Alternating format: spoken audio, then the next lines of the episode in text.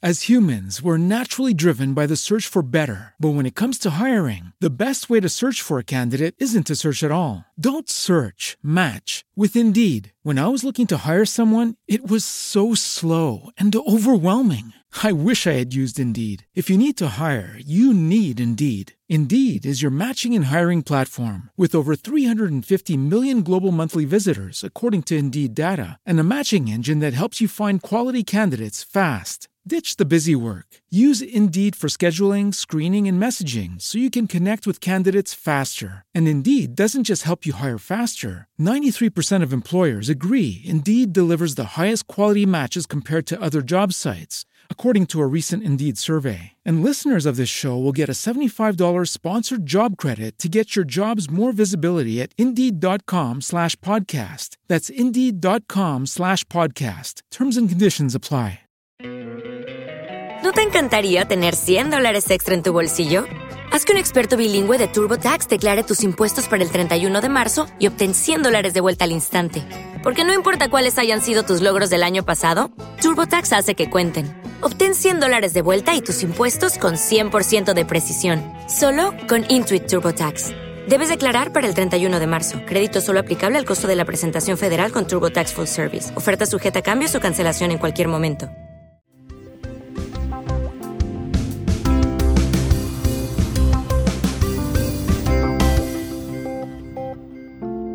Vamos a empezar.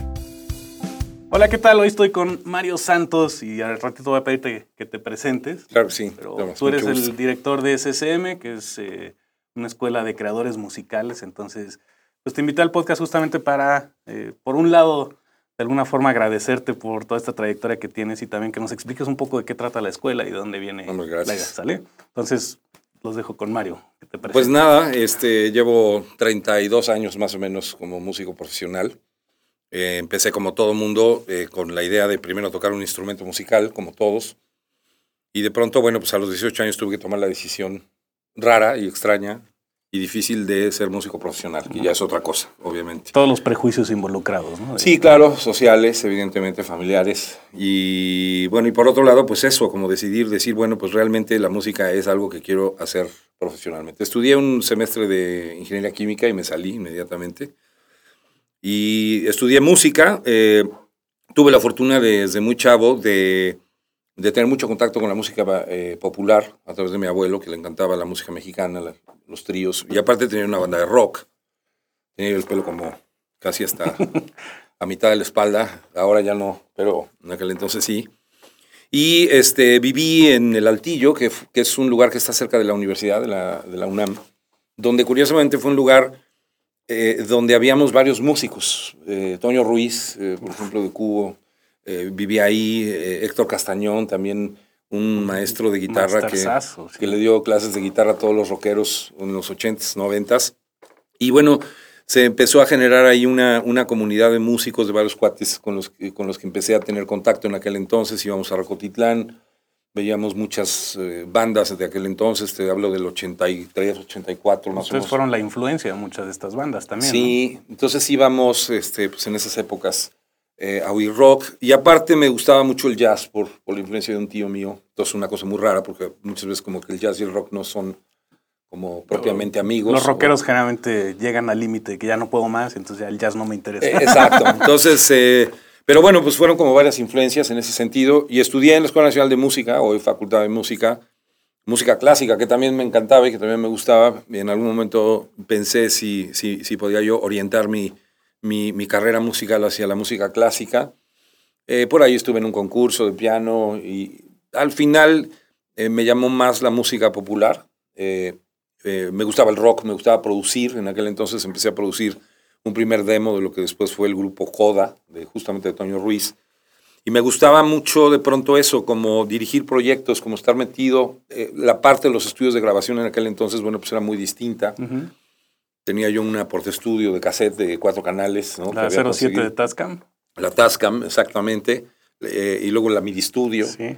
Y de ahí empezamos, como que le empecé a tomar el gusto por el hecho también de dirigir proyectos, ¿no? Donde no necesariamente era mi propio proyecto.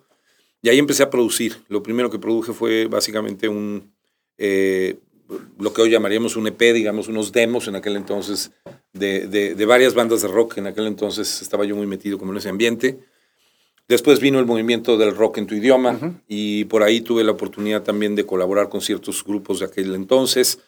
Y de pronto por ahí surgió la posibilidad de, de producir un cantante, un cuate que cantaba, eh, bastante mal, por cierto, por eso no te voy a decir quién era. Pero, Uno de tantos. Pero grabé por primera vez, me fui a los estudios de la GAF, que eran como los estudios en aquel entonces, eran grandes estudios, y fue mi primer contacto que tuve con los estudios. En esa época también se producía en Emi Capitol, producía mucho Miguel Blasco, que era un, un productor que hacía muchos discos exitosos en aquel entonces, de música pop.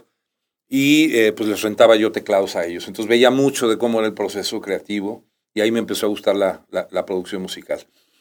Y años después, este, bueno, pues em, también evidentemente tuve una parte donde como pianista, como director musical, pues trabajé con Rocío Durcal, me metí, no era precisamente el tipo de música que, que me interesaba o que, o que me gustaba, y, acabó gustándome la música popular.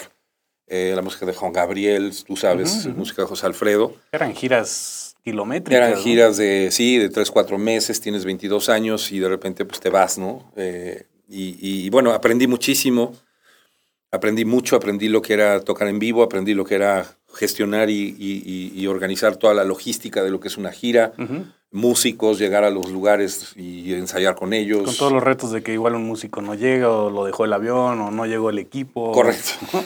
Todas esas bonitas cosas. Que el bajista se subió medio tono antes de que había que subirse, etcétera. Y en esa época también tuve la oportunidad, me dieron la oportunidad de hacer un arreglo para lo que en ese entonces era la OTI que era también un concurso de canciones muy, famoso. muy, famoso. Y empecé a escribir de repente arreglos y fue otra parte que también me fue gustando. Más o menos para el 93 eh, empecé a hacer demos, empecé, fundé un estudio de grabación y empecé a, apoyar proyectos nuevos, eh, algunas bandas de rock, algunos cantantes, cantantes mujeres, baladistas, pop, de todo. Y de pronto surgió por ahí de 1993 la posibilidad en un rato libre que tuvimos en el estudio de hacer una rola y surgió la posibilidad de crear un proyecto que se llamó Fermata en aquel entonces, que después se convirtió en el nombre de la escuela que fundamos hasta el 94. Que en su momento fue la escuela, digamos, más socorrida, la, la mejor escuela de música de aquel entonces. Sí, en aquel entonces. Eh, hicimos este grupo Fermata, que era música pues como instrumental.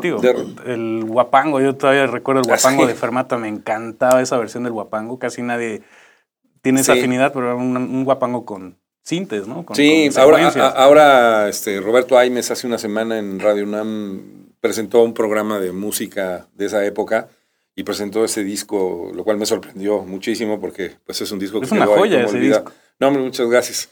Pues mira, fue un disco que de pronto surgió, o sea, de una rola que hicimos eh, de pronto en el estudio.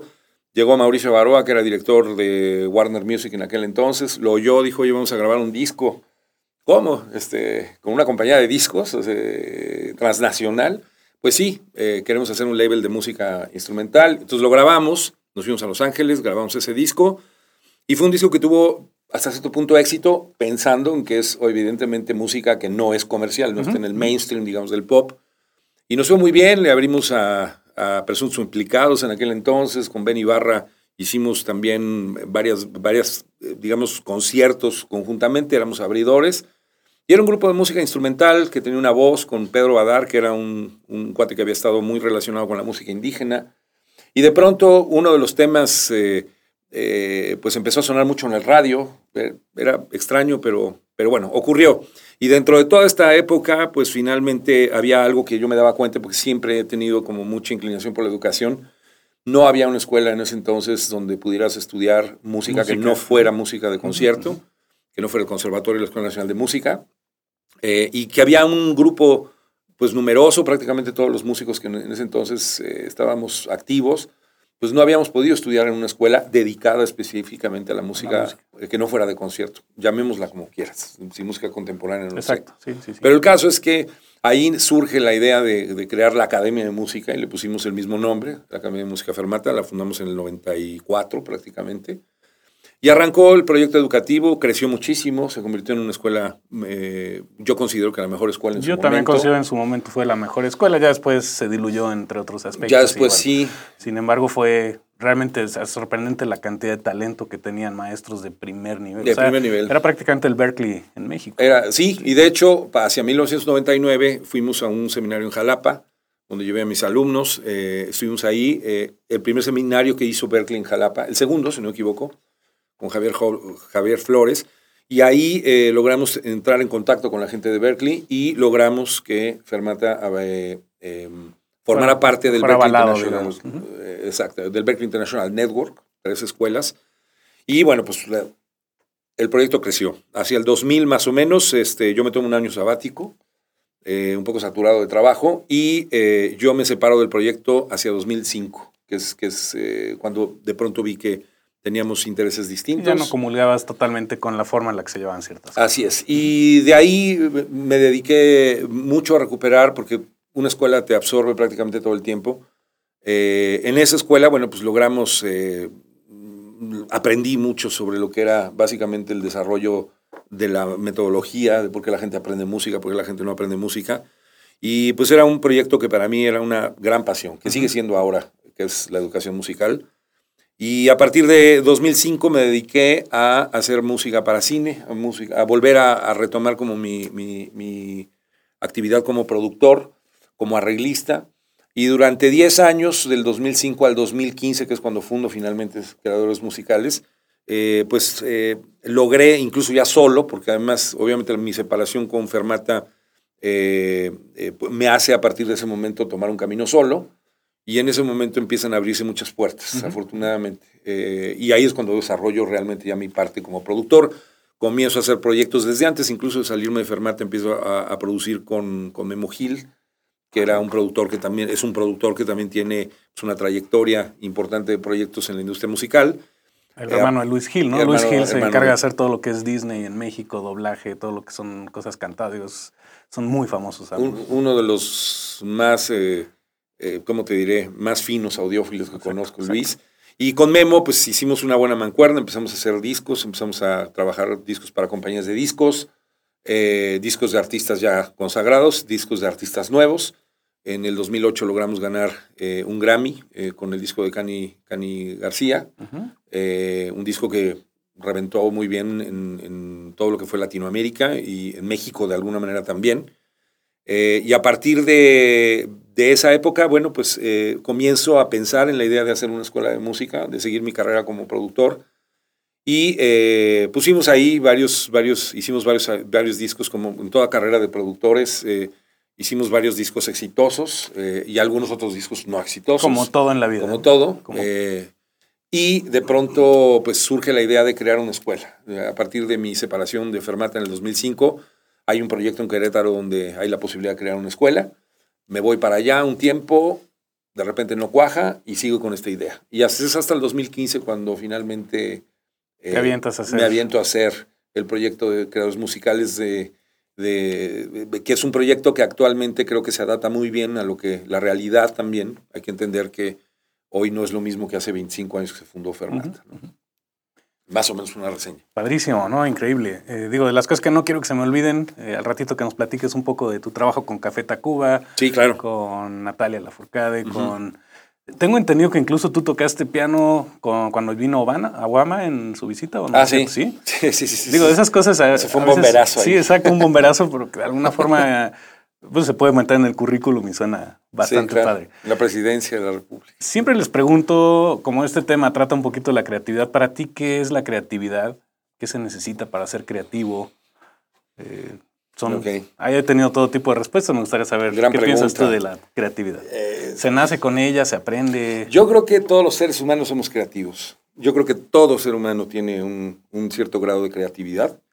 Eh, creo que eh, algunos seres humanos, algunas personas, eh, nos dedicamos o finalmente, eh, vamos, al dedicarte a la música resulta un poco más evidente la necesidad de esa creatividad. Pero a mí me parece que igual el director de una empresa necesita creatividad. Para Hay el mito de que la creatividad es artes o justamente músicamente. Y, coincido contigo que tal vez no necesariamente es así. O sea, está relacionado a, pero me parece que la creatividad la necesitas hasta para salir con una chica, ¿no? Claro. O sea, para con, con cualquier cosa necesitas creatividad. Eh, es eso, para mí es como la capacidad del ser humano de imaginar cosas, de aterrizarlas, eh, de planearlas, de llevarlas a cabo, de concluirlas. O sea, no solo es tener ideas, sino también ejecutarlas, es hacer toda la, todo el caminito de la consecuencia. Yo creo que sí, porque una creatividad en la imaginación, si no se aterriza, me parece que se queda en eso. Se queda en algo que no... mm, Se tiene que volver terrenal, se Ujú, tiene que volver práctico, se tiene que volver algo que puedes compartir incluso con más personas, de tal manera que entonces esa creatividad tiene una función, tiene un, propósito, creo yo, ¿no? Pero es eso, es la capacidad de poder imaginar cosas, la capacidad de poder, a través de un lenguaje específico, en el caso de nosotros como músicos, a través de la música, a través de el mismo lenguaje escrito, a través de la pintura, a través de muchas formas que hay.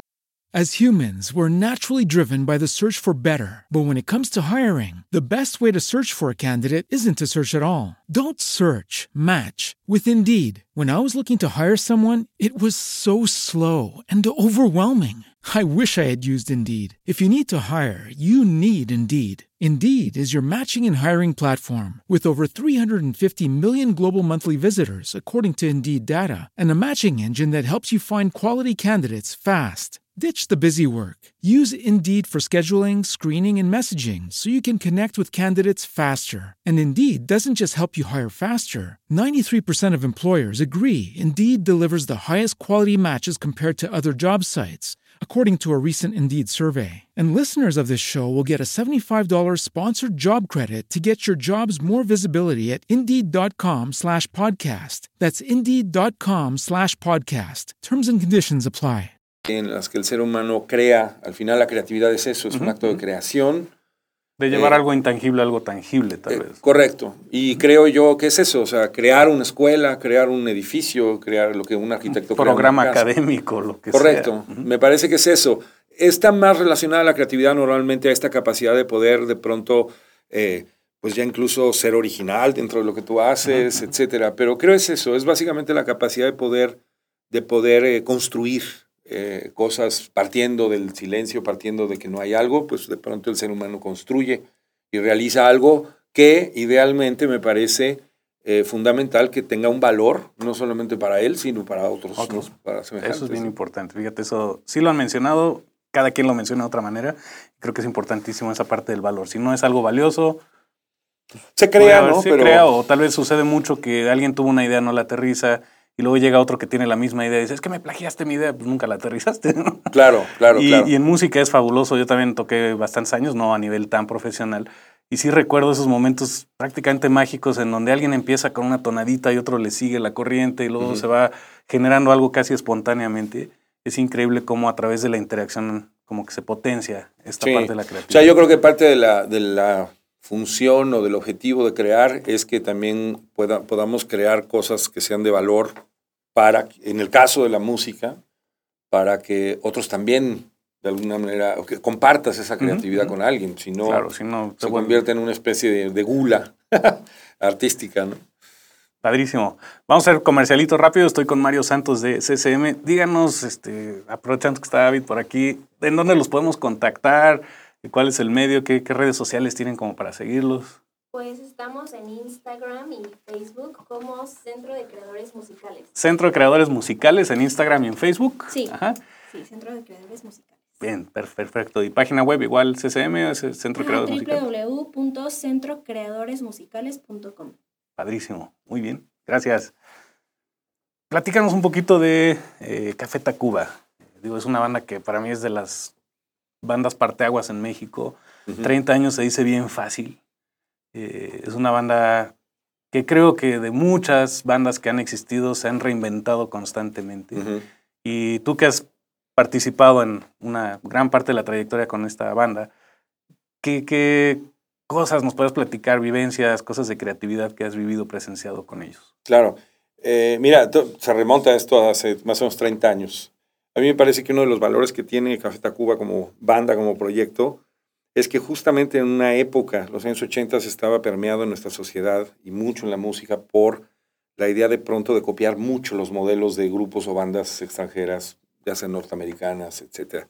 Estaba surgiendo todo el rollo electrónico también. Electrónico. Eh, creo que Café Tacuba este, rescata en ese momento y de manera espontánea, y creo que por eso el, grupo tiene la trayectoria que ha tenido y, la consecuencia que ha tenido en las sociedades, eh, porque además no es solamente en la sociedad de esa época, sino actualmente siguen, pues el Vive Latino está atascado cuando llega a Tacuba. Es, es, es una banda transgeneracional. Eh, creo eso, ¿no? Como que de pronto cuando todo el mundo estaba distraído por de repente querer sonar como los grupos gringos, como los grupos eh, extranjeros, de pronto Café Tacuba rescata las, raíces de nuestra propia música y dice, pues nosotros somos mexicanos y no tenemos pena, ¿no? Eh, es decir... Chilanga banda. Chilanga banda, utilizar como el lenguaje urbano, el lenguaje eh, que todos conocíamos. Muy disruptivos en su momento. totalmente, ¿no? Y creo yo que es eso, o sea, creo que es una banda precisamente eh, que utiliza los elementos de nuestra propia música, eh, con su propio estilo, evidentemente. Y esto es, creo, lo que hace que finalmente sea una banda que llama la atención inmediatamente. Y además, creo que atiende a una necesidad que después se demuestra, evidentemente, que es una, una, una necesidad de identidad, ¿no? Como mexicanos. Eh, yo recuerdo en esas épocas cuando Café Tacuba empezaba a sacar estos temas, eh, pues eh, la gente como que decía, oye, pues esto es nuestro, realmente es, es como nosotros me hablamos. identificado. Me siento identificado. Y bueno, desde esas épocas los conocí en un, lugar que se llamaba el Luke, estaba ahí por... donde estaba el Manacar. hacer una regresión en el no saben lo que es, pero insurgentes y, insurgentes y, y, churubusco. Ahí había un lugarcito que se llamaba el Luke y ahí tocaban ellos. Eh, y bueno, después incluso dos de ellos, eh, Rubén, eh, Joselo, Quique, si no equivoco también, en algún momento se inscribieron en Fermata, querían estudiar música, yo no sé, yo no sé para qué. Humildad, ¿no? Humildad. Sí, no, claro, seguir es una broma, ¿no? Lo que digo, pero obviamente querían ellos estudiar, José lo estuvo con nosotros un tiempo, Rubén, tres de ellos estuvieron con nosotros, y vamos, desemboca en marzo pasado con este concierto que es el segundo Unplugged que hace Café Tacuba, los primeros bandas que logran hacer eh, por segunda vez un Unplugged.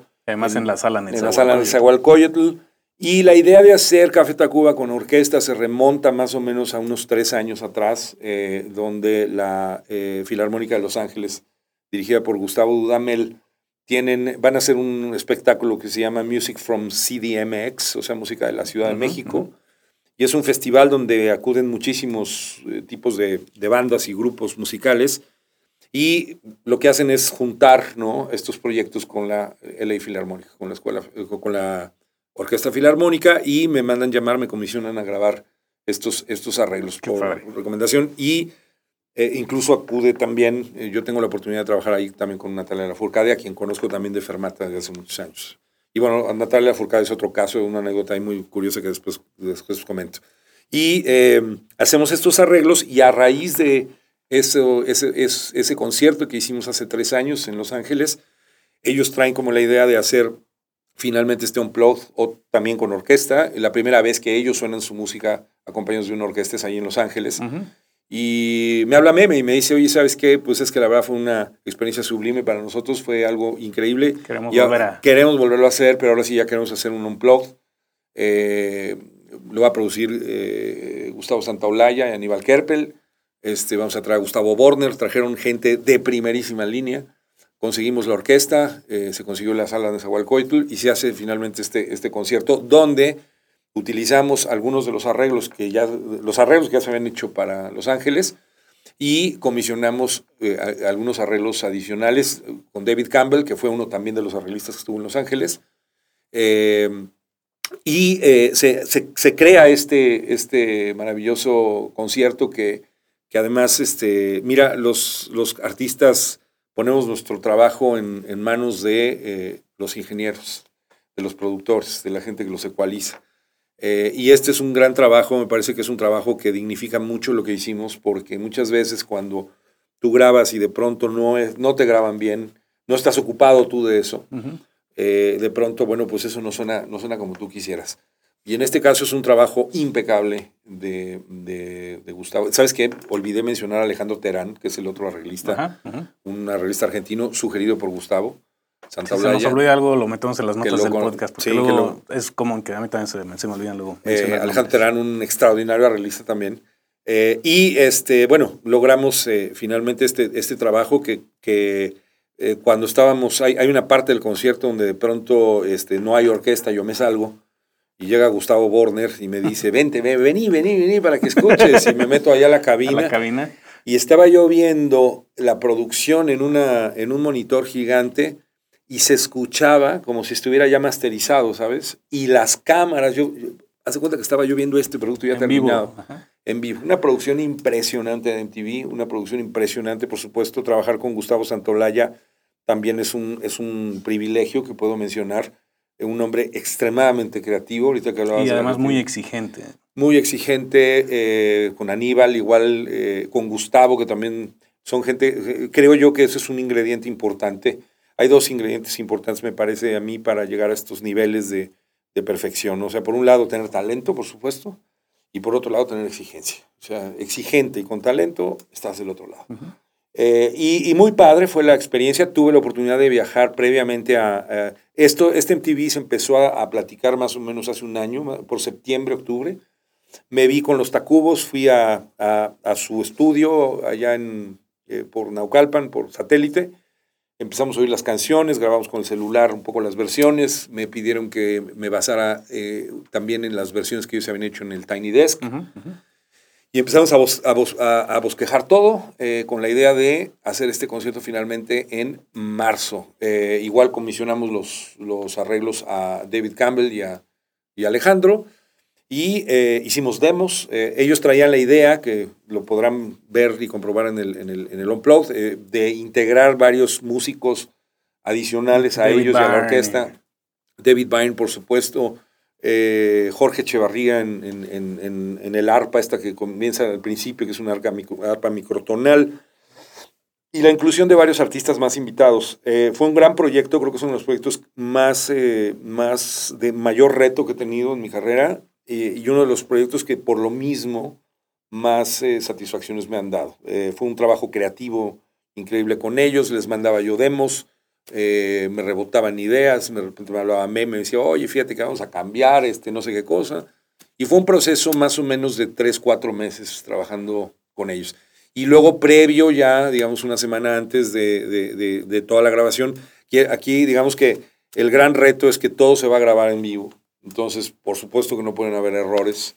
Los hay, finalmente, y se, y se repiten las tomas, pero lo volvimos a hacer como se hacían antes las cosas, es decir, sin tanta edición, eh, más bien tratando y procurando que la ejecución de los músicos de la orquesta fuera lo, Lo más, más precisa posible. posible. Ujú. Eh, y bueno, pues en el trabajo de dirección también, eh, la, la orquesta fue una orquesta de músicos que conozco de, varios, de varias orquestas eh, mexicanas. Nos juntamos, hicimos esta orquesta particularmente para este concierto y también ya nos conocemos. De tal manera Entonces, que hay un- nivel de comunicación diferente. Sí, fue, fue, fue un trabajo complicado, pero al final fue un trabajo eh, que fluyó también muy bien, precisamente porque somos eh, ya muchos de ellos conocidos. La integración de los músicos eh, eh, invitados también eh, fue interesante. Conocer a David Byrne también fue interesante, ¿no? De pronto un personaje. Es un perso- ¿Sí ubican quién es David Byrne? Talking Heads. Talking Heads, el vocalista de Talking o sea, Heads, que tiene un libro muy, Muy, muy, muy es bueno. indispensable, lo tienen que leer. hay que leerlo. Eh, y eso, pues es, es- es un trabajo, repito, como que el origen del proyecto viene como hace tres años y desemboca en este, en este trabajo que me parece maravilloso. Yo admiro mucho a los Tacubos, me parece que son músicos eh, completamente comprometidos con lo que hacen, eso me parece fundamental, Eh, curiosos, inquietos siempre musicalmente hablando. Y eso me parece que contribuye a la creatividad de la que me preguntabas Ujú, hace rato. ¿no? Creo que son gente que siempre en todo momento están... eh, Están eh, dos o tres pasos más están adelantados. buscando, Están buscando eh, cosas. sin el afán eh, superficial de ser diferentes. Sí, yo- yo Así creo son ellos. Auténticos, creo que son auténticos. Y el hecho que hayan, se hayan mantenido juntos tantos años con todas las situaciones difíciles que cada uno de ellos ha tenido a lo largo de la Sí, carrera, claro. habla muy bien de, sí, de, la agrupación. Fíjate que ahora que los vi hace un año que fui a su estudio, eh, cuando íbamos a empezar a hablar del proyecto del MTV, una cosa que me llamó mucho la atención porque puede ser que fue la primera vez que los veía yo a todos juntos en un ambiente musical, porque los conocía en distintos, eh, por separado, ¿no? A cada uno de ellos con Meme. Eh, tuve la oportunidad de hacer unos arreglos para un disco que produjo él y eso. igual que Ramiro, su hermano, que también está con ellos muy cerca. Eh, una cosa que me impresionaba era no solamente la parte musical y la parte creativa de lo que estábamos hablando, sino una especie como de compromiso personal de cada uno de ellos con el proyecto, ¿sabes? Cada uno de ellos, eh, por supuesto, como seres humanos podemos tener diferencias y bueno, cuántas, se vale discutir, historias no existen en una banda de que ya se peleó el guitarrista con el no sé qué. Y aquí los, eh, los Tacubos los siento como gente muy comprometida con el proyecto. Saben perfectamente bien que ellos forman parte de una banda, pero la banda en sí ya, a reserva de estar formada por cuatro individuos, la banda en sí es otro ente que hay que respetar. Y además, quiero agregar que, aunque no los conozco a todos tan bien, eh, me da la impresión de que conocen muy bien sus fortalezas y debilidades. Correcto y se complementan perfectamente, saben quién tiene que entrar al kit en qué tipo de proyectos, quién se tiene que hacer un lado. Y eso habla muy bien de la humildad que tiene un ser humano en una agrupación. Y por eso creo que han, han logrado esa, esa humildad la, la, manifiestan cada uno de ellos, creo, en pro de la banda. O sea, la banda... Al por el bien de la banda en vez del bien individual, ¿no? es más importante la banda. As humans, we're naturally driven by the search for better. But when it comes to hiring, the best way to search for a candidate isn't to search at all. Don't search, match with Indeed. When I was looking to hire someone, it was so slow and overwhelming. I wish I had used Indeed. If you need to hire, you need Indeed. Indeed is your matching and hiring platform with over 350 million global monthly visitors, according to Indeed data, and a matching engine that helps you find quality candidates fast. Ditch the busy work. Use Indeed for scheduling, screening, and messaging so you can connect with candidates faster. And Indeed doesn't just help you hire faster. 93% of employers agree Indeed delivers the highest quality matches compared to other job sites, according to a recent Indeed survey. And listeners of this show will get a $75 sponsored job credit to get your jobs more visibility at Indeed.com slash podcast. That's Indeed.com slash podcast. Terms and conditions apply. Hey guys, it is Ryan. I'm not sure if you know this about me, but I'm a bit of a fun fanatic when I can. I like to work, but I like fun too. It's a thing. And now the truth is out there. I can tell you about my favorite place to have fun Chumba Casino. They have hundreds of social casino style games to choose from, with new games released each week. You can play for free anytime, anywhere and each day brings a new chance to collect daily bonuses. So join me in the fun. Sign up now at ChumbaCasino.com. No purchase necessary. BGW. Void were prohibited by law. See terms and conditions. 18 plus. Eh, de pronto, eh, y eso, siento un compromiso, siento en ellos siempre como una exploración eh, una y un cuestionamiento siempre de lo que están haciendo y eso me parece que es fundamental no para Café Tacuba nada más, sino creo yo para cualquier tipo de banda, cualquier tipo de proyecto, ¿no? Uh -huh. Se me fue ahorita una pregunta que te iba a hacer, pero si quieres hablamos tantito de Natalia, la Furcade. ¿Cómo fue que empezaste a trabajar con ella después de, obviamente, conocerla en, en Fermata? Eh, no sé si desde antes la conocías. Con Natalia, eh, te voy a decir una cosa. Cuando yo estudié en la Escuela Nacional de Música, y es una anécdota padre, eh, yo tuve un maestro que me inspiró. Siempre tenemos un personaje un referente. que se cruza y que te inspira. A mí como músico hubo un personaje que me inspiró mucho, que fue un maestro, una clase que yo tomaba de armonía del teclado en el clavecín barroco, ¿sabes? Y este señor se llamaba Gastón Lafourcade. Oh. Y era, era, un, era un señor que tendría mi edad ahorita, cuando yo tenía 20 años, y fue uno de los mejores maestros que tuve en la, en la, en la escuela. Sea quien sea, pero así era. Fue uno de los maestros que siempre tuve como referencia. Cuando sea grande quiero ser como él. Cuando, cuando sea grande quiero ser como él. Y una vez nos invitó él a tocar música barroca a su casa, que él es constructor de clavecines aparte y ahí en la colonia Santa María la Ribera y fuimos varios alumnos y cuando estábamos tocando había una niñita chiquita que medía como 60 centímetros que andaba por ahí ah, dando vueltas de curiosa y este y era Natalia. Esa niña era Natalia. Y esa era niña esa niña era Natalia. Y ya pasaron los años después a Fermata llegó una alumna llamada Natalia Lafourcade le pregunté qué eres de Gastón Lafourcade pues el apellido no es común. Me dijo pues es mi papá. Le dije bueno pues ahora yo te voy a dar clases eh, para devolverle a tu papá el favor. el favor. O sea, no en ese entonces Natalia todavía no era conocida.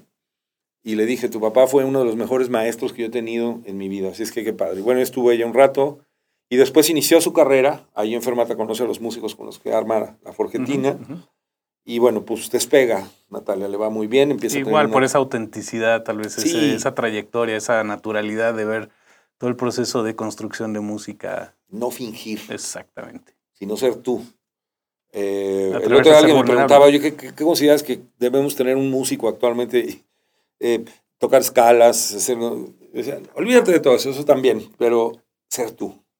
Ser tú. Atreverte O a ser vulnerable, tal vez. ¿no? Exacto. Cualquiera que seas, es, es- es- cualquiera que seas esa persona, pero ser tú. O sea, ser, ser honesto. Yo creo que la gente está, hoy el público está mucho más necesitando que la gente seamos honestas, ¿no? Eh, por algo será. Ujú, ujú. eh, que, que un, pro- un producto así como Pulido, prefabricado, ¿no? maquillado y toda la cosa. Y bueno, con Natalia fue eso. eh, después despega Natalia, su carrera increíble. Y tuvimos muchos, muchos contactos en ese, en ese, en ese periodo. Eh, Natalia escribe una obra sinfónica. Eh, se va a Canadá y escribe una obra sinfónica y un día me habla y me dice, oye Mario, quiero consultarte esto. Eh, yo le guardé los scores como tres o cuatro años. Y finalmente Sony Music en ese entonces eh, le editan el disco con esa obra sinfónica que se llama Las Cuatro Estaciones del Amor. Eh, y ella quería tocarlo en vivo en México, le reviso los scores, total su agenda no lo permite, la mía tampoco no lo permitía. Y al final nos juntamos eh, hace, hace, después de un tiempo, eh, igual para, le ayudé con unos arreglos que hizo para la sala de Zahualcóyotl, sinfónicos, es una chica extremadamente creativa, muy talentosa. Eh, y he- aparte de la amistad que tenemos, de alguna manera he, he funcionado también como una especie como de, de advisor, ¿no? Como en la parte de la orquesta. Y, eh, y hacemos, surge el proyecto de Los Ángeles y igualmente me convocan y, y hacemos arreglos con ella. Y de ahí se derivaron después otras cosas. Después llevamos ese proyecto a Costa Rica, eh, se tocó con una orquesta por allá. Y el año pasado, justamente hace un año, me pidió, se le ocurrió una cosa, estando en Costa Rica justamente, le comentaba yo que mi padre acababa de morir, mi padre fue arquitecto, pero tenía siempre mucho talento musical. Y antes de morir mi papá, bueno, pues unos años antes de, de que se muriera, me dijo, oye, yo quiero grabar un disco contigo, porque pues nunca tuvimos una relación musical. Total, grabé un disco con él y ahí le comento eso en, la, en el coche a Natalia y le dije, me dices que mi papá, Gastón, a quien yo no había visto, ya tiene 83 años eh, y quiero grabarle un disco porque nunca ha grabado su música barroca y no sé qué. Y le dije, hazlo porque mi papá se acaba de morir. Afortunadamente me dio no te tiempo. esperes, sí. No te esperes. Y me llama en noviembre para este, hacer, que le ayude yo a, a coproducir y a dirigir a su papá, imagínate, tocando en un clavecín que se trajeron de Querétaro, él vive en Querétaro, a México, este, para grabar pura música barroca, pura música de Johann Sebastian Bach y, unos, unas piezas de piano de Johannes Brahms. Y me dice, pues esto no es mi, no es mi lenguaje, ayúdame, eh, vamos a producir el disco. Y produjimos hace, en diciembre del año pasado, este disco que sale ahora. En diciembre se hace la presentación del disco, o sea, un año justo después, Después, ajá. tocando música barroca, tocando su música de siempre. Y ahí en la grabación tuve la oportunidad de verlo otra vez. O sea, después de, pues, ¿qué te diré? Casi 35 años de no verlo, eh, lo vi. Eh, obviamente me decía, pues sí, yo creo que sí me acuerdo. Yo creo, yo creo que Tú eras uno de tantos alumnos, pues probablemente te o sea, yo creo que fue más bien como una especie de eufemismo, decir que se acordaba de mí. Y eso también es Eh, algo padre, digo, perdón por interrumpirte, Sí, no, creo sí. que como, como docentes es algo que buscamos de alguna forma, no sabemos hasta dónde podríamos trascender eventualmente, tal vez no lo hacemos por eso, Sí. y, justamente o sea, es increíble cuando un alumno llega años después y te dice, oye, me cambiaste la vida, ya ni te acuerdas, tal vez. Ya, igual ya alumno". no te acuerdas de él, ¿no? Y en este caso fue él el maestro que a ti te cambió Sí. toda tu percepción de las cosas. ¿no? Totalmente. Lo vi, lo abracé. me- dije, es que yo sí me acuerdo de ti, de usted. Primero, háblame de- No me hables de usted, por favor. Un hombre ya de 83 años, ¿no? Eh, y tocando increíble. Todavía con mucha musculatura, todavía con muchos reflejos. Wow. Y grabamos el disco, afortunadamente pudimos grabarlo. Y ahora lo va a presentar en vivo, en, si no me equivoco, el 13 de diciembre voy a ir a Querétaro, pues lo va a presentar allá. Eh, y fue una experiencia muy linda, ¿eh? poder, eh, la- nunca sabes, pero la vida te regresa muchas cosas. de Ujú, repente ujú. tienes la oportunidad de ver gente que pensaste que nunca más volverías a ver, gente importante, como en el caso de Gastón. Y bueno, pues aparte lindo porque tocó el en vivo, eh, hicimos el disco y luego invitamos una especie de reunión con, Casi con como un unos amigos tributo. cercanos y tocó el en vivo. eh, entonces, bueno, pues la relación con Natalia también es, es, es cercana, desde hace muchos años la conozco, conozco a su mamá, que también es una extraordinaria pedagoga.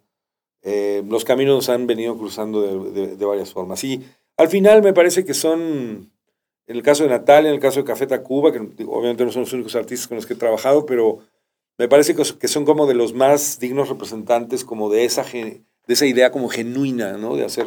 O al menos dos ejemplos válidos Por lo como para menos hablar de esa autenticidad, creatividad, posibilidad de reinventarnos. Y exitosos. Exitosos. ajá. Por ello, me parece a mí. ¿no? No sé, ¿tienen alguna pregunta ustedes antes de proseguir? Vas. Bueno, pues mi pregunta es, ¿cómo surgió la idea de CCM? Que repito la pregunta por si no se escucha. ¿Cómo surgió la idea de CCM? La idea de CCM es, eh, bien, viene de una inquietud educativa de, repito, desde mis 20 años ya daba yo clases. Eh, me parece a mí que un músico hoy eh, necesita eh, prepararse en ciertos aspectos que no son exclusivamente tocar el piano, tocar la guitarra o tocar el saxofón.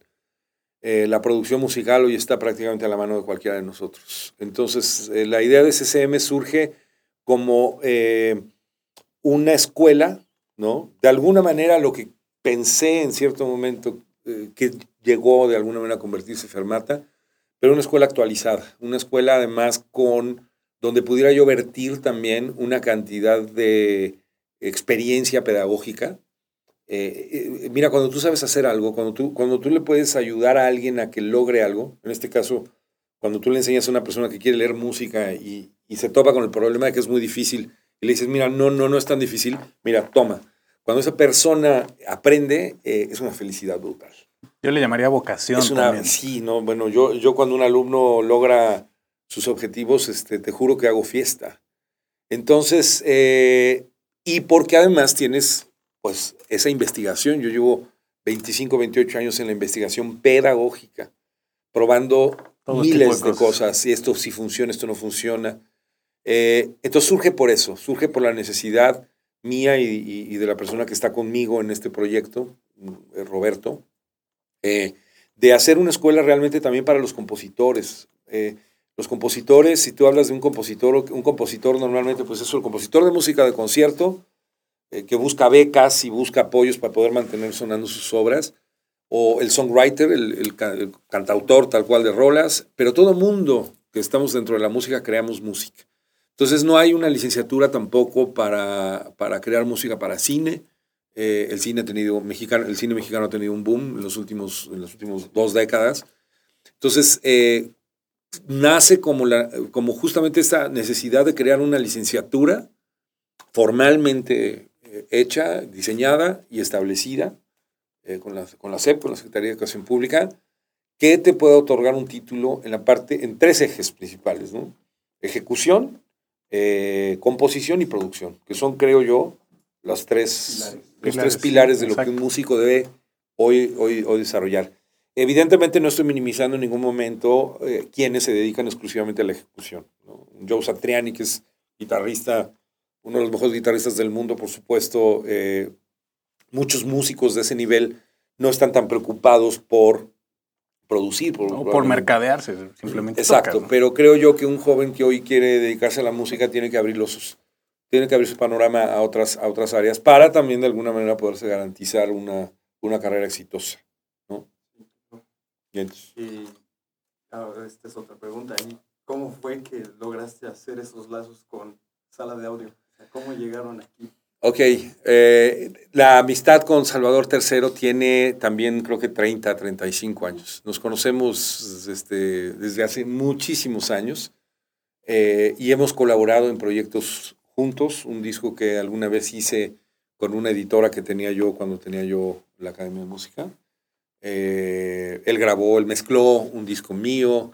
eh, cuando él anduvo con Luis Miguel, cuando ¿no? dentro de todo lo que es Todo este, este trabajo de estar on the road, como dicen los americanos, eh, pues con Salvador nos conocimos miles de veces. Fui a grabar en lo que fue digamos, el embrión de lo que, de lo que es la escuela que tienen actualmente. Pues Sala de Audio empezó como un estudio pequeño. Eh, eh, fui a grabar varias veces ahí con él. eh, Salvador me ha grabado miles de cosas. Y eh, además yo lo invité como colaborador de aquella escuela. Entonces, eh, de alguna manera, Salvador también formó parte del cuerpo docente que teníamos en aquel entonces. Y también, como me lo, me lo dice él actualmente, ahora, ahora que yo estoy llegando acá, porque ahora, obviamente, Sala de Audio es una escuela muchísimo más grande que la que tenemos. CCM está empezando. Define grandeza, porque esa es otra, ¿no? Tal vez somos digo, más numerosos, quién sabe. Son numerosos, pero no, pero aparte, No, claro. me parece a mí que Sala de Audio es, un proyecto que se está venido consolidando durante 20 años, acaban de cumplir. Y, justamente creo eso, o sea, tanto opción, Salvador ¿no? como tú tienen esa inquietud de hacer algo por nuevas generaciones, es esa vocación de querer, Sí. eh, si no trascender, por lo menos dejar huella, dejar, eh, dejar un granito de arena para todo esto que tú recibiste, por ejemplo, de Gastón, todo lo que recibió Salvador de sus maestros es regresarlo de alguna forma. Hay una- eh, te, voy a decir una cosa, ya que estamos aquí, yo ahorita te hablo de la alianza, este, estando ya aquí, de repente veo un, el salón este que tienen donde están este, soldando cables, y está Salvador conmigo, platicando, y de repente ve la puerta abierta y se mete Salvador. Dice, a ver, a ver, chavos, no, que no sé qué, que el cable, que la tierra, que no sé qué. yo digo, este hombre tiene una, una pasión por esto. O sea, es un hombre que, que, que ama enseñar y por eso también tengo yo una gran afinidad con él.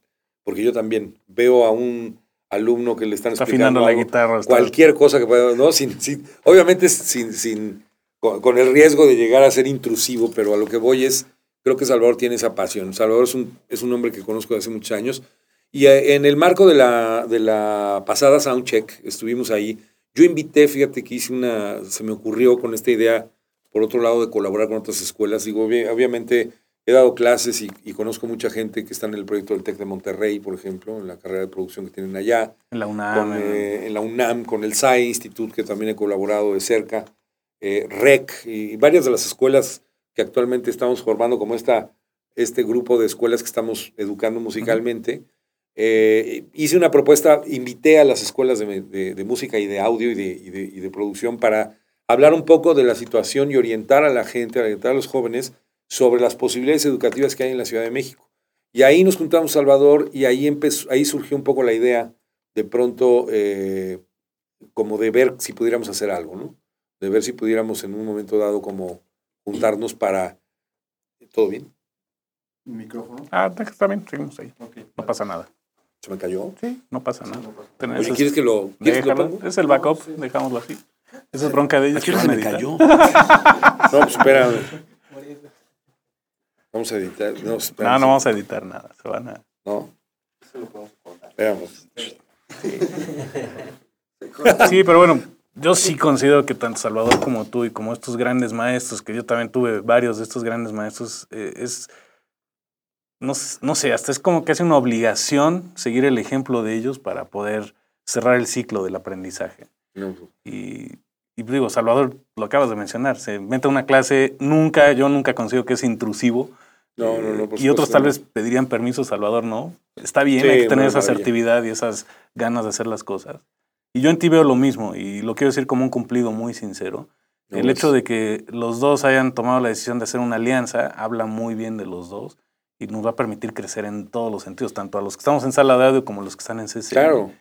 Yo, ese, yo, yo creo que ese es el valor de, de la alianza. Es decir, las escuelas nos mantenemos autónomas, por supuesto. Él tiene su administración, él tiene todo su plan de estudios, nosotros el nuestro. Pero de pronto me pareció a mí interesante proponerle, se lo propuse yo, un día le hablé por teléfono y le dije, oye, a ver, traigo dos, dos noches de no, de no dormir, estoy soñando con esto. Nosotros, eh, eh, a, a ver, tener la infraestructura para tener un estudio de grabación para nosotros como escuela pequeña, pues todavía nos cuesta mucho trabajo. Necesitamos una inversión muy fuerte. Y siempre he pensado en una premisa, ¿no? Eh, eh, si logramos que los productores sean más músicos, o ingenieros músicos. que sean más músicos, y que los músicos también sean más ingenieros o más productores, creo que vamos a tener un mejor medio. Por supuesto. Entonces, eh, digo, la amistad que nos une desde hace muchos años también me, me- me invitó como a hacerle la propuesta. Se la aventé, dije, a ver qué me dice. En una de esas me dice que no. Y obviamente, pues lo pensó, ¿no? Dijo, a ver, ¿de qué manera podríamos colaborar? ¿De qué manera? Creo, creo que nos podemos nutrir mutuamente muchísimo. a nosotros, digo, yo en lo personal a él también le agradezco mucho esta confianza que tuvo, porque finalmente, eh, cuando hablo de grande, hablo de que, bueno, el proyecto de sala de audio finalmente ya tiene 20 años consolidado, el de nosotros tiene cuatro años. Más Entonces, todos los un- otros que le has metido antes. Claro, claro. O sea, es- Este particular tiene cuatro años que está, que está apenas consolidándose, hay muchas cosas todavía por desarrollar, pero vamos bien. Y una cosa que también es bien importante, creo yo, y que también se lo agradezco a él y que lo hemos platicado, es también el consejo que siempre hay por parte de él, porque eh, a pesar de que yo ya pasé por muchas eh, eh, circunstancias con la otra escuela, al final también Salvador me ha servido ahorita como un advisor también interesante de cómo, oye, yo ya pasé ya, por ya esto. lo probamos, si funcionó, no funcionó esto. esto. Exacto, y esto también creo que a nosotros como CCM nos está funcionando mucho y iremos poco a poco estructurando programas de, de interacción donde obviamente, ahorita fue como la alianza, entonces ahorita fue como saludarnos, eh, primero como entender cómo vamos a, vamos a trabajar en cuanto a espacios, eh, que no nos... eh, Que se vale, que no se vale, todo este tipo de Y después eh, eh, empezaremos a desarrollar, yo creo que a partir del año que viene, empezar a, a- a crear obviamente programas conjuntos donde los alumnos de las dos escuelas se puedan beneficiar cada una de, de otra, ¿no? A mí se me hace increíble. Yo extrañaba un poquito eso, el que no había música aquí en, en- en los salones y es padrísimo pasar por los salones, escuchar que están ensayando, Claro. eh, de repente ver a alguien con la guitarra en un pasillo cantando. Eso enriquece todo, el aspecto, Claro, ¿no? y para nosotros ver los estudios de grabación también. ¿Se me explico? O sea, es creo que mutuo, creo que es, creo que es un gran beneficio. Y por otro lado, bueno, pues tampoco es muy común que en México las empresas de repente hagan, sobre todo en la música, Alianzas. eh, hagan estas alianzas, como que siempre son complicadas. Entonces, tuvimos que pensarlo muy bien para, para Hacerlo procurar bien. que funcione y que no nos vayamos a meter el pie, ¿no? Mutuamente, ¿no? Eh, quisiera preguntarte ya así como para ir cerrando la plática, yo puedo seguir mucho tiempo más, pero también No, queremos no, respetar el tiempo de los demás. Si tú pudieras tener una cápsula del tiempo, regresarte en el tiempo y darte a ti, a esta edad de ellos, algún consejo, ¿qué consejo te darías? Ándale. No estudiar, no, no es cierto. no perder el tiempo estudiando, no, no. Imagínate. Pues ahí hay un, digo, sí hay una frase famosísima, no sé si era de Mark Twain o algo, de que no permitas que la escuela eh, interfiera con tu educación, Claro. una cosa así. Y sí, en parte te... te- te No, bueno, hay una, creo que tiene, es, un- es una parte de lo que de lo que voy a decirte. O sea, una creo sería eh, preparar. Sí, prepararte mucho. Eh, ser terco, eh, necio en prepararte. en prepararte. Persistente. O sea, si hay un momento que te tienes que meter, te la tienes que creer. Eh, dos, sí, eh, mm, eh, por supuesto, atender a las influencias externas de lo que la gente te dice, de lo que un maestro te dice, de lo que aprendes de afuera. Sí, por supuesto. Número tres, y este es importante complementarlo con el dos, no dejar de ver lo que tú quieres hacer. Ujú. Es decir, no irte con la idea de copiar necesariamente, o sea, es asumir, es asimilar esas influencias, Integrar. pero sí desarrollar tu propio, tu propio, eh, tu propia idea de qué es lo que quieres hacer. Creo que es muy importante ser objetivo. Yo siempre di- di- digo que cuando uno tiene 18 años, tiene uno que tomar una de las decisiones como más importantes de la vida, porque es a qué te vas a dedicar. Eh, y lo que pasa es que cuando tú tienes 18 años y cuando tienes cualquier edad, eres la versión más grande de quien has sido, pero a la vez eres la versión más joven de lo que, de lo vas, que a, vas hacer. a hacer. Entonces hay un momento en el que a los 18 años dices, voy a ser músico, voy a ser Y te quieres comer el mundo y te vale lo que piensen los demás. Entonces, pues es una edad, no es ni temprana ni no, simplemente es el momento en el que tienes que tomar la decisión. Y creo yo que, que, que sí, eso, o sea, tomártela en serio. Eh, y por otro lado, también creo yo que eh, la, la posibilidad también de nunca inhibir esa capacidad, es- esa capacidad de improvisar. De, no- de que no todo, eh, y menos en un estudio de grabación, todo puede estar planeado. O no tienes la respuesta. Está mal no planear nada, pero está también muy mal Planear todo. eh, o tratar planear de, todo. o tratar porque de controlar porque lo que todo. puede pasar en un estudio de grabación puede ser impredecible. Y si tú no estás eh, acostumbrado a tolerar, por decirlo de una manera, eh, o, con que las cosas no siempre suceden como tú lo tienes planeado, me parece que uno se equivoca gravemente. Eh, eh, eh, y con esto no estoy diciendo, entonces no hagan nada, no planeen nada, no. Pero dejarte Sí esa posibilidad de estar abierto esa incertidumbre. Por esa esa misma creatividad. Eh, y entender que la vida puede dar muchas vueltas, entender que la vida da muchos golpes, de repente hay momentos bien difíciles en estas carreras, hay momentos de mucha depresión, hay momentos donde dices, no sé qué voy a hacer, no sé qué onda con esto, no sé, no sé para dónde va hoy, pero eso, recuperar siempre, creo yo, como la idea clara de a dónde quieres ir. Eh, es muy fácil decirlo. Por otro lado, no sé si esto pueda funcionar como un consejo, porque yo oía eso mismo cuando tenía 20 años. Y no hacías caso a esos no, consejos. Y no, yo creo que no hacía caso porque no lo entendía. Claro. Y ahora lo es vemos el- desde otro punto es de el vista. problema. Entonces, pero eso, si de pronto hay una voz que te diga, oye, por lo pronto, mira, improvisa, planea, improvisa, eh, escucha a los demás, pero por otro lado, escúchate a ti mismo, ¿qué quieres hacer tú? Ujú. ¿Qué es lo que tú quieres hacer? O sea, hagan un planén con toda la intención de que no suceda así, pero sí planeen qué quieren estar haciendo a los 30 años.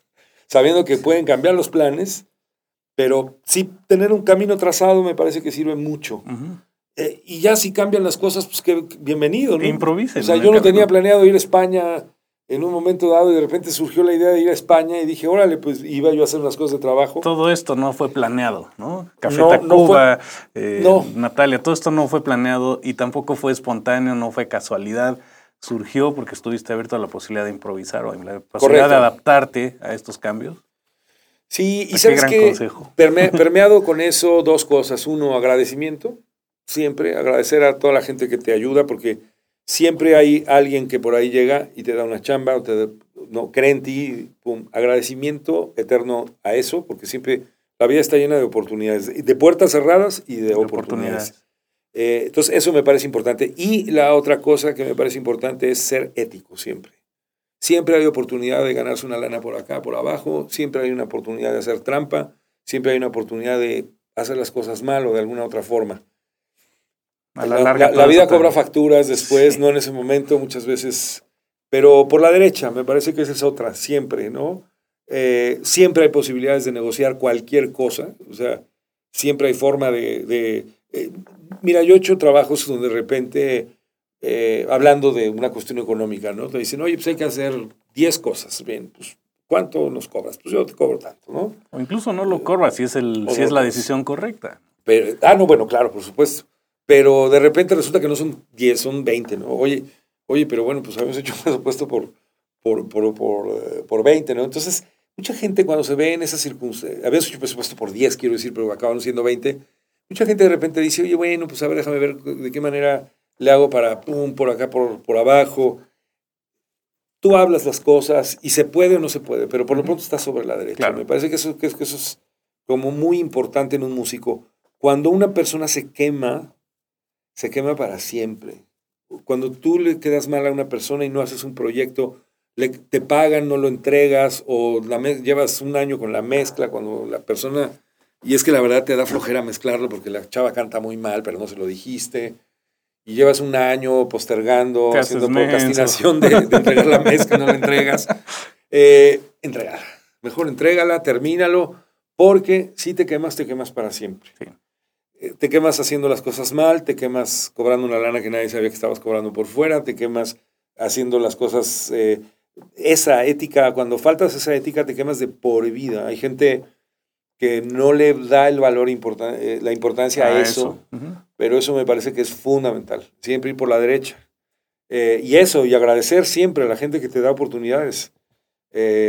Porque esta carrera sí está muy hecha y muy construida a través de oportunidades. No son carreras predecibles como las de un abogado, que ahí también creo que también es impredecible, pero aquí puede suceder cualquier cosa. Aquí mañana te pueden hablar y te vas de Roddy a, un, a una gira de Metallica, porque alguien te vio trabajar y dijo, este chavo tra- trabaja bien, vente, vámonos, ¿no? Sí, sí. O te vas a tal cosa, o de repente... te Tienes tres meses que no hay chamba, o sea, hay de todo. sí, ¿no? y hay que estar muy abierto y sí creo yo que es importante amar esta carrera. O sea, tienes que amarlo porque vas a estar en las malas, vas a estar con la música o en este caso con la ingeniería o la producción, pasándola mal, pero por lo menos haciendo lo que te gusta. Eso me parece como, es, como muy importante.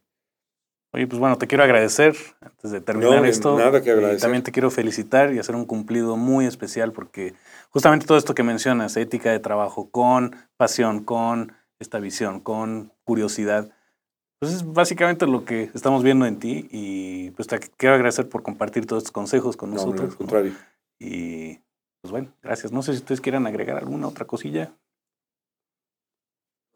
¿Tú, No, pues gracias a ustedes. No, gra- gracias. eh, por supuesto, cuenten conmigo con muchísimo gusto para lo que se necesite. Y bueno, obviamente cuenten con CCM, con nuestros alumnos eh, eh, y con esta alianza que está muy interesante para poder hacer cosas. Y, y por supuesto conmigo personalmente para cualquier tipo de cosas, entrevistas, lo, lo que sea, a lo que Padrísimo, sea bueno excelente. en algún momento dado. Muchísimas gracias, Mario. Gracias a ti, gracias. gracias.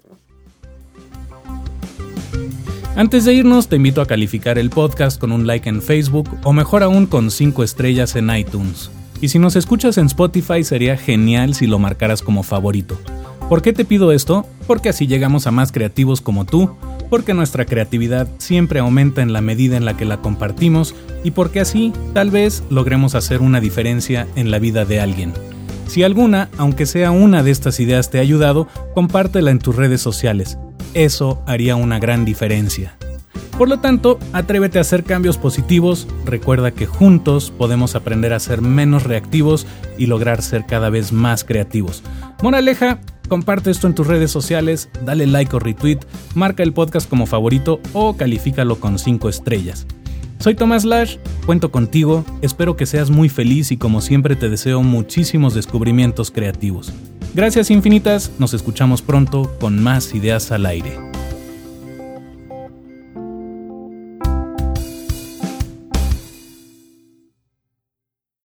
As humans, we're naturally driven by the search for better. But when it comes to hiring, the best way to search for a candidate isn't to search at all. Don't search, match with Indeed. When I was looking to hire someone, it was so slow and overwhelming. I wish I had used Indeed. If you need to hire, you need Indeed. Indeed is your matching and hiring platform with over 350 million global monthly visitors, according to Indeed data, and a matching engine that helps you find quality candidates fast. Ditch the busy work. Use Indeed for scheduling, screening, and messaging so you can connect with candidates faster. And Indeed doesn't just help you hire faster. 93% of employers agree Indeed delivers the highest quality matches compared to other job sites, according to a recent Indeed survey. And listeners of this show will get a $75 sponsored job credit to get your jobs more visibility at Indeed.com slash podcast. That's Indeed.com slash podcast. Terms and conditions apply. Lucky Land Casino asking people what's the weirdest place you've gotten lucky? Lucky? In line at the deli, I guess? Aha, in my dentist's office. More than once, actually. Do I have to say? Yes, you do. In the car before my kids' PTA meeting. Really? Yes. Excuse me, what's the weirdest place you've gotten lucky? I never win and tell. Well, there you have it. You can get lucky anywhere playing at LuckyLandSlots.com. Play for free right now. Are you feeling lucky? No purchase necessary. Void where prohibited by law. 18 plus. Terms and conditions apply. See website for details.